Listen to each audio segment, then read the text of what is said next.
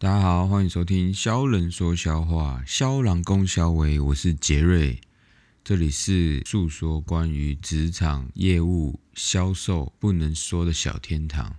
关于这一集呢，应该是今年的最后一集了。其实我还有很多的议题呢是没有做完的。其实从一开始呢，本来是要一周两更的，到今天呢，其实有时候都是一周一更，甚至还会请假休息一下。所以呢，希望明年呢还可以做得更好。我也没有想到说，就是我其实还有那么多话可以讲，真的是可能做销售业务真的是很爱讲话一样。所以我打算在明年的时候呢，就是做一个第二季。那从明年的一月二四年的一月开始呢，我们就会从第二季从第一集开始。那我们今天今年的最后一集呢，当然就是要播一些小小的小 tips 给大家，就是很多人可能没有注意到或者是没有发现的，那就来跟大家说一些小秘密。首先呢，如果听过节目的观众朋友们都知道，杰瑞是非常常出差的一个工作。很大部分的时间，应该说有三分之一，甚至要二分之一的时间，几乎都是在外面出差的。所以我很能够分辨出，哎，出差的好处还有坏处。那其实我现在已经很不喜欢出差，我能不出去就不出去，因为出去一趟，第一个是很麻烦、很累，然后你又舟车劳顿这些，然后你如果在本地 base 上海的地方工作的时候，其实你。拿捏时间的空间就更大，就是可以小摸鱼啦，就是可以稍微摸一下，这样会更舒服一点吧，我这么觉得。那我们今天讲到这边，我们就先来说一下，我们先说坏处好了。出差的坏处哦，就是因为你在出差外面吃饭是一件很难控制的事情。我所谓很难控制的事情，第一个是你营养会很不均衡，例如像我很常坐的是高铁或者是。啊，飞机好了，这两个地方的早餐，因为我肯定都是早上就飞了嘛。早餐呢，我不外乎就是吃麦当劳或者是 Subway。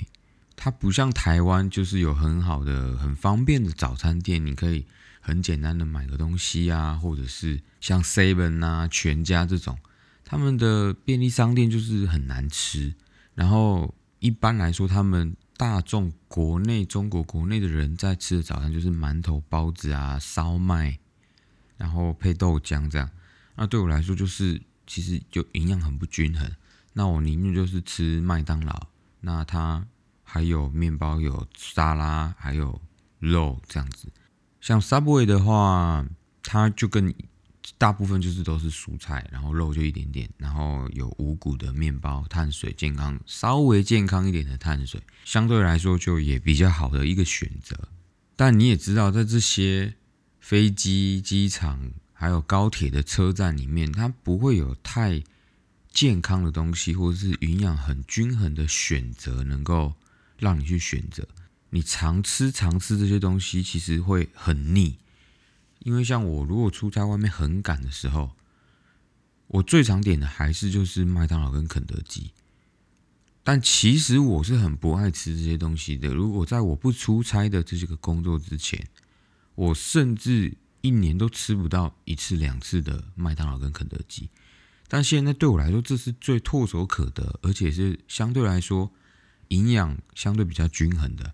因为如果说像在外地，有时候你要吃个东西是很麻烦的，它不像在台湾，就是你随便吃一碗阳春面、卤肉饭、肉燥饭，都是很很简单的一件事情，因为有很多的小店嘛。中国呢就不是，你随便点一个菜就很大，你也自己也吃不完，然后再时间又久，所以基本上连最快速的、方便的，就是这些素食店，真的是这些素食店。再就是你如果吃饭。很长，就是会在，因为我的工作都是在酒店里面，跟酒店打交道，所以很长都是在酒店里面吃饭。那酒店里面吃饭不外乎就是吃自助餐啊，或者是他们的酒店里面的餐厅。那酒店里面的餐厅跟自助餐大差不差，都是这样子。你万豪吃的跟洲际吃的，其实他们的东西都大差不差。早餐也就这样子，晚餐。也就是这个样子。他们很喜欢吃海鲜的这种自助餐，但你也知道，自助餐的海鲜能够好到哪里去？对，我不予置评啊。对，有些人还是很喜欢吃自助餐，但对我来说，第一个我没办法吃这么多，再就是它又又不是特别的好。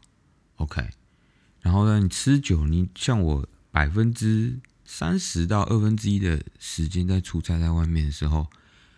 就很麻烦，你吃饭的时候你会吃到很腻的。就例如说，我最常出差的可能就是浙江这个地区。那浙江这个地区，其实这些东西你已经吃到很腻了，就是你你也知道，大概就是那个味道。可能对我来说，我们长时间还是在台湾生长，我还是比较可能能够接受台湾的这种饮食习惯。如果是长时间一天有三四天都要吃。其他地方的特色的菜的时候，真的是会非常的腻，非常的腻。像在当时我们在西双版纳，就是云南，中国云南的这地方，你第一天吃他们傣族的原住民餐的时候，就觉得哦，好好吃哦，因为都是有那种野生菌菇啊，有一种傣味，就是他们特殊的调味。第一天吃很好吃，第二天吃觉得嗯还可以接受。吃到第三天的时候，拜托不要再给我这种东西，就是随便给我一个水煮的青菜都可以，就不要再给我这个味道。所以原生家庭啊，原生背景很重要，就是那营养非常不均衡，这也是非常的，因为他们对蛋白质这种摄入呢，还是没有这么的观念，没有这么的强，所以他们都还是以米饭、米食为主啊，以碳水为主。那当然就是配一些很重的调味，那当然就是吃饭的坏处啦。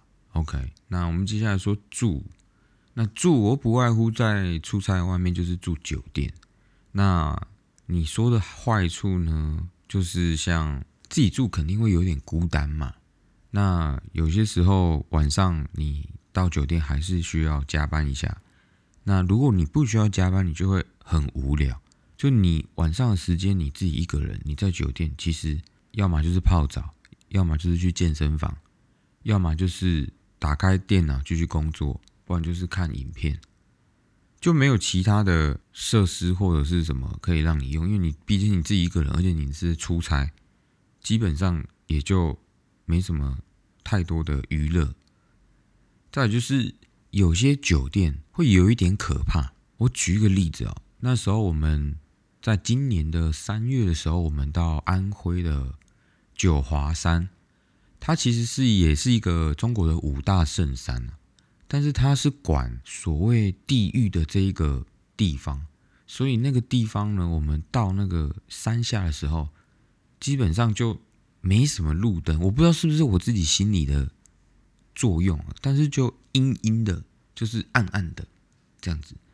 哦，那所以你去住这个酒店的时候，你当然就觉得很可怕啊！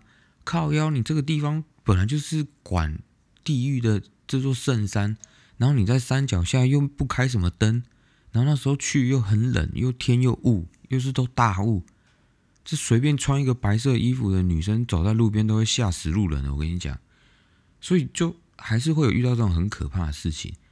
然后你自己住呢？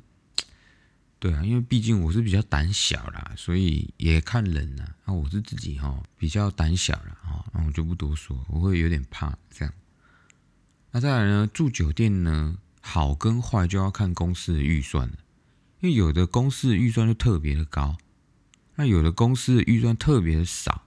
因为像我们公司，像我自己个人呢，我们公司是相对比较好一点的。我们没有分地区，就是没有分一二三线城市去做预算，但有些公司很差，就是北京、上海、广州属于一线城市是多少钱，然后其他城市多少钱。那我有遇过，就是他只给四百块和五百块的预算人民币，也就大概两千块。两千块你在北京可以住个什么毛线东西呀？讲到这边，我必须说一下，台湾的酒店。真的是贵到一个不行，因为我们在一月可能会有到台湾出差，在明年会有很长的机会在台湾出差，还有澳门、香港、台北的国际酒店真的是贵到一个没朋友哎。然后甚至在台中、高雄、台南这些国际连锁酒店，我真不懂哎，你们凭什么卖这么贵啊？上海、北京的国际酒店好一点的，洲际好了，洲际在上海差不多六七千块、七八千块都能够住到一晚，北京可能也差不多，但在高雄的洲际要一万多块，到底为什么？远雄这么厉害的吗？台北也是，随便一个万豪的抠雅居然要六千多，太夸张了吧？这个价格在上海完全可以住一个比它更高级，可能 REITs 都有可能的。让我抱怨一下啊，台湾的酒店实在是国际酒店这个不行啊，痛宰台湾的好朋友们，这样不扣不 OK 不 OK。接下来就是说交通啊，交通出差的坏处就是。很长，因为你出差必定只有两个原因：第一个，必须要你来做这个事情；第二件事情就是这个工作呢，没有人想干这个事情，所以你必须出差，变成这肯定是一个很远很远的距离，你就必须花时间过去。但是呢，你要想，你如果在上班时间花这个时间过去，你势必没有什么时间可以干这个活了，所以你势必是要牺牲你工作时间之外时间。时间就被花掉了嘛，所以很长的时候呢，我都会在这些呃通勤的时间上面找一些我自己的 me time，就是你可以看看你自己的呃学习影片啊，或者是看一些资料啊。当然呢，有些时候还需要工作一下，所以就很烦，就变成你其实就是变相的在加班。再来哦，说到就是交通啊，你说像高铁啊、飞机啊这些。我们很常坐的这些交通工具，基本上我们都已经能够有所谓的，他会帮你升级嘛，那就有什么 VIP 啊、贵宾室。但我跟你说，真的不要羡慕这些人，除非你是坐国际线的航班，基本上国内线的任何的所谓的 VIP、所谓的什么贵宾室啊，就是挪一个空间让你坐而已。里面真的没有什么所谓的特殊待遇，就给你几颗水果而已。到底有什么好吃的啦？啊，不就饮料？饮料你是不能自己买哦。所以对我来说，这个都不是什么很大的好处，真的不是很大的好处。呃，很很难吃，很难吃，很难吃。再就是出差的坏处呢，再就是娱乐。所谓娱乐，我把它分了几个类别哦，就是你需要应酬，你应酬就很累。因为你没有所谓的你喜不喜欢的，因为你没有选择，你必须去。所以呢，在中国的应酬场合呢，你如果运气好一点，你遇到的客户是不抽烟不喝酒，这种是最好，可能就吃吃饭。所以为什么我很喜欢跟女生的客户打交道，就是基本上他们都不会有这两个嗜好，顶多喝了一点点的小酒，然后正常白天也不可能会喝酒。但是你说，如果遇到男生客户又是那种地方光头的话，我跟你讲，大早上就开始跟你喝酒是有的。我也分享过在 IG 上面，中午就开始喝茅台、喝五粮液的，这种很痛苦啊。然后如果又在包厢里面抽烟，就更难受。然后你也知道，中国的烟呢，哦，非常非常非常非常他妈难闻。那如果你再稍微运气好一点点的，顶多就是喝个茶，哦，喝茶配香烟，这也是肯定会有的。那这种应酬呢，就很累啦，就很累。然后你说晚上有没有可能需要再额外吃饭呐，再喝酒的？偶尔还是会有这种，因为肯定就是你势必做了什么项目啊，或是拿了什么比较大的。我之前也说了，通常这种。会发生，通常是你做了一个很大的项目的成果，而不是在这项目的之前，肯定是事后的，所以这也是很累。你你能说不不去吗？然后也不是。那你要提早走吗？你知道我这脸皮比较薄的，也没办法。正常我们到酒店呢，我们都是会员，国际酒店的会员，所以呢，通常都会帮我们做升等，或者是让我们使用行政酒廊。但你如果到行政酒廊发现这家酒店就是很老很老，或者是很旧很旧，提供服务很差很差的时候，你就会觉得何必呢？你何必让我来你的行政酒廊呢？也就这么烂，因为以前没有网络服务的时候，行政酒廊是会像网咖这样子，给你一个独立的包厢，让你上网，或者是说会提供你一个圆形的圆桌会议，让你们开会可以用。那当然就是有一些小食啊、水果啊、饮料啊、酒这样子可以提供给你这样，但。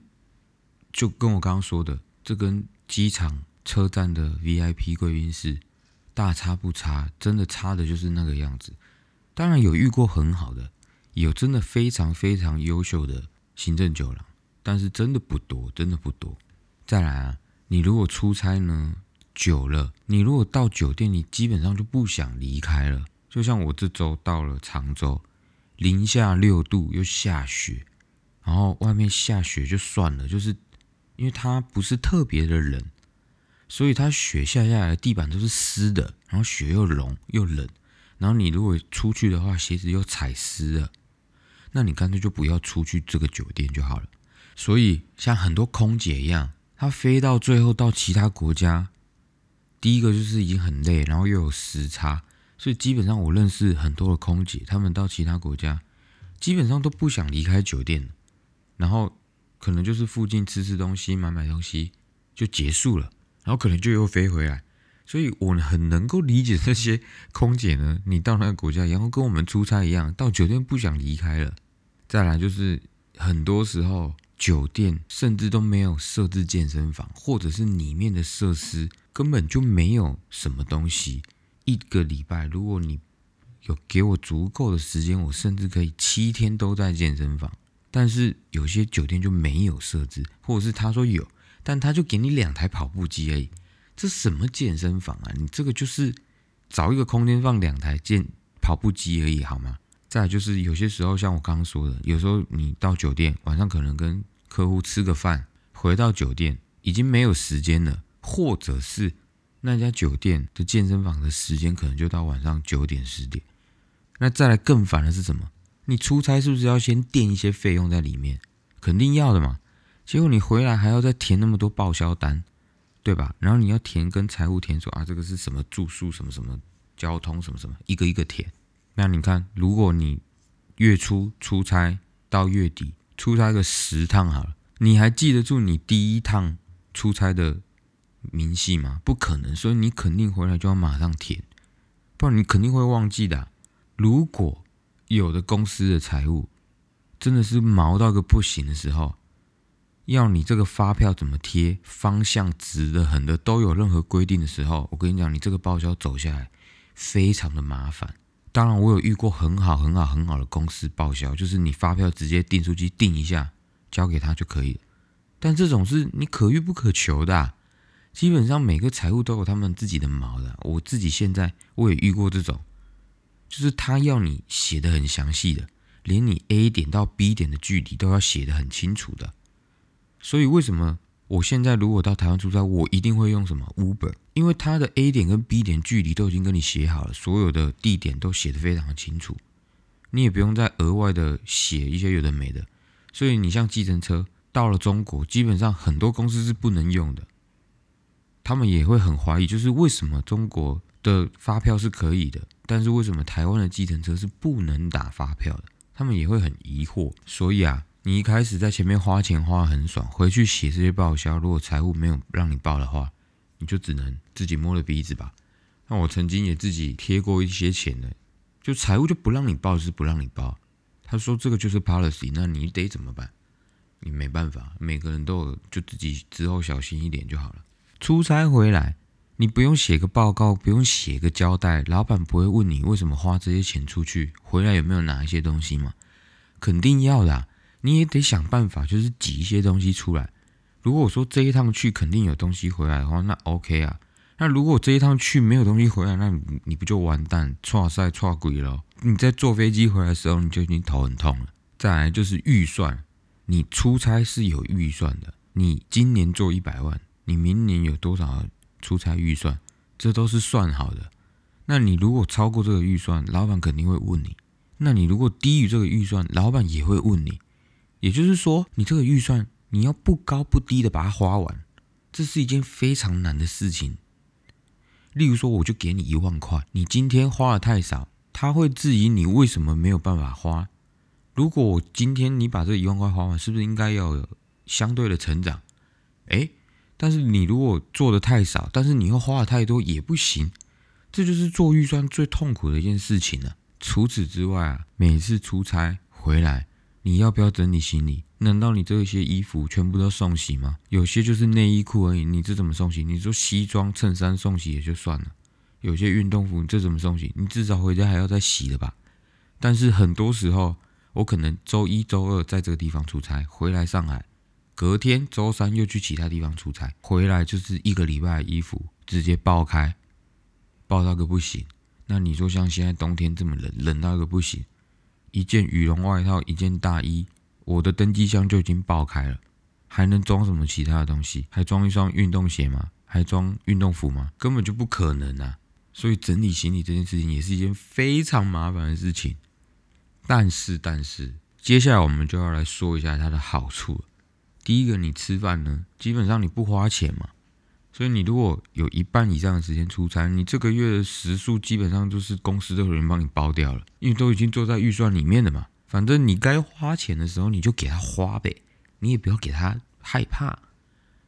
再来呢，好处就是你到每一个地方，你都能尝每一个地方的特色，它肯定都还有一些不一样。但就像我前面说的，但是要你每天吃，还是一件很痛苦的事情呢，很痛苦。基本上，如果你的客户能够请你吃饭，这当然是最好的。那这就是所谓的人际关系的问题。所以呢，如果客户请你吃饭的话，基本上你就多赚了那一餐的钱，等于是你算赚得到你自己的零花钱的嘛。再就住酒店，因为我们主要的客户都是国际酒店，那当然没有台湾这么贵。所以说呢，在国际酒店呢，它都会有一个会员制，那我们就可以累积这个积分。那这个积分呢，到最后就能给你换其他酒店的房晚。所以呢，你住了一年之后。这些积分呢？你放假的时候呢？你到其他国家去玩的时候，你就可以用这些积分去兑换。这也是公司花钱，但是积分是你的，这也不错。再来就是跟大家说一个小小的、小小的一个 tips：很多酒店集团呢是可以用钱去买积分的。所以也就是说，如果当天晚上的预算不够的时候，你买积分。它的水单上面就是明细上面是不会显示出来的，它会直接记在你的房晚里面。所以也就是说，假设你的预算本来是五百块，但是你的房间可能是三百五，你是不是还多了一百五？你可以用这一百五去买积分，最后出来的明细它会是五百块一晚，而不是三百五加一百五。记住了吗？你们要记住哦，因为很多时候这些积分买下来也是很多的。你住一晚多买一百五的积分会多不一定，有时候会多好几千也不一定，一定要去办这个国际酒店的。那像我是使用的是某 A 集团的，那我知道很多夫妻或者是情侣他们会这样子，男的用 A 集团，女的用 B 集团，或者是两个交换，因为你同一个集团呢，一年基本上都要住到呃四十晚或五十晚晚上的晚。如果你常出差的，你不可能两个集团都达到，所以你要么你就累积选择一个集团，就是专门去累积这个集团就可以了。然后这个积分呢，你就可以拿去换房晚啊，或者去换其他的礼物啊，或者是餐券这种，都是还 OK 的。再就是像我刚刚说的，有些酒廊呢真的是很棒的，像你有这个会员有这个积分的时候。你到其他酒店，基本上他都会免费让你升等，就是升到行政酒廊，或者是啊帮你让你有一个行政酒廊的一个提供的服务，或者是送餐服务，或者是送水果，反正肯定会让你有一点点的好处啦。OK，再就是住酒店呢，相比来说跟家里呢还是会舒服一点，孤单归孤单啦，但是你也知道，酒店就是会有人打扫嘛。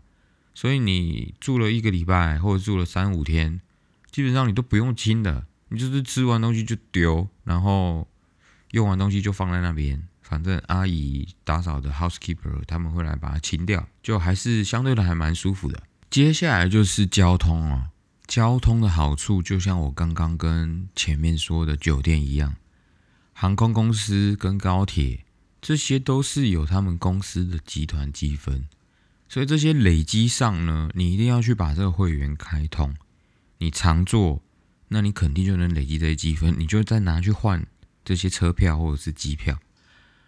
所以像很多时候我如果出去玩啊。我都是用积分去换机票的，所以我根本就没有花到机票本身的成本，所以也算是赚到了。或者是你可以直接升到头等舱或者是商务舱，但是我跟你说啦，中国国内线的商务舱跟头等舱都不会比较好啦，除非你真的是坐国际线，国际线真的会有差。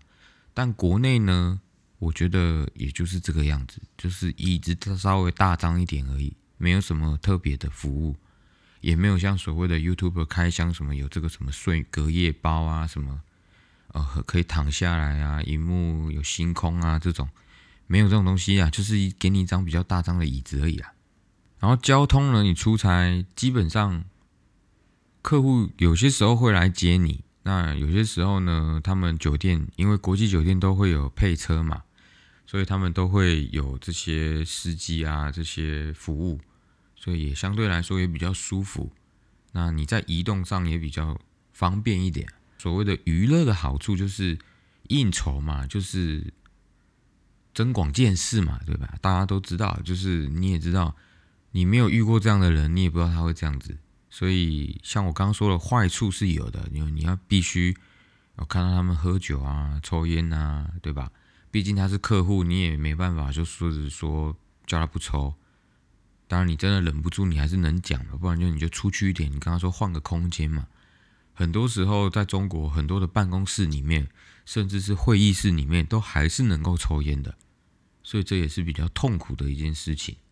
再来呢，很多时候出差呢，都是能够遇到像同行啊，或者是其他供应商、其他公司的人，那这些时候呢，你就可以交流很多讯息，因为对销售跟业务来说。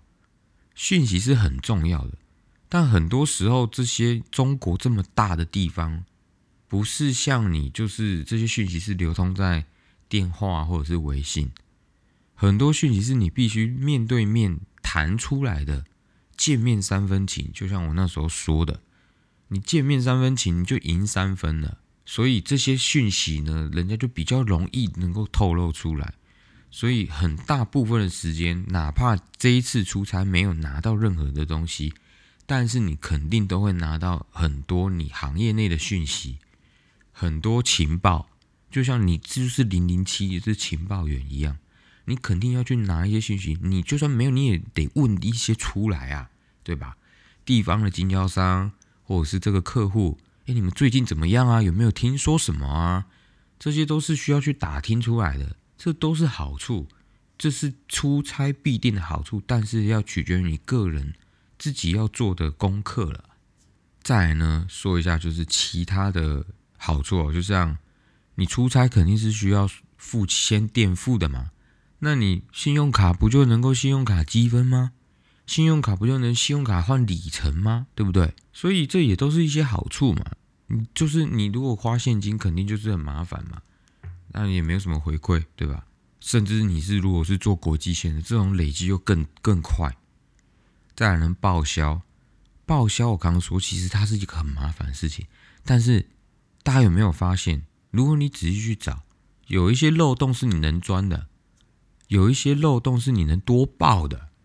但是如果我在这边说就很不道德，但你们自己去想一下。肯定有这些小小的咩咩角角。我举一个例子啊，这是人家说的，不是我自己啊。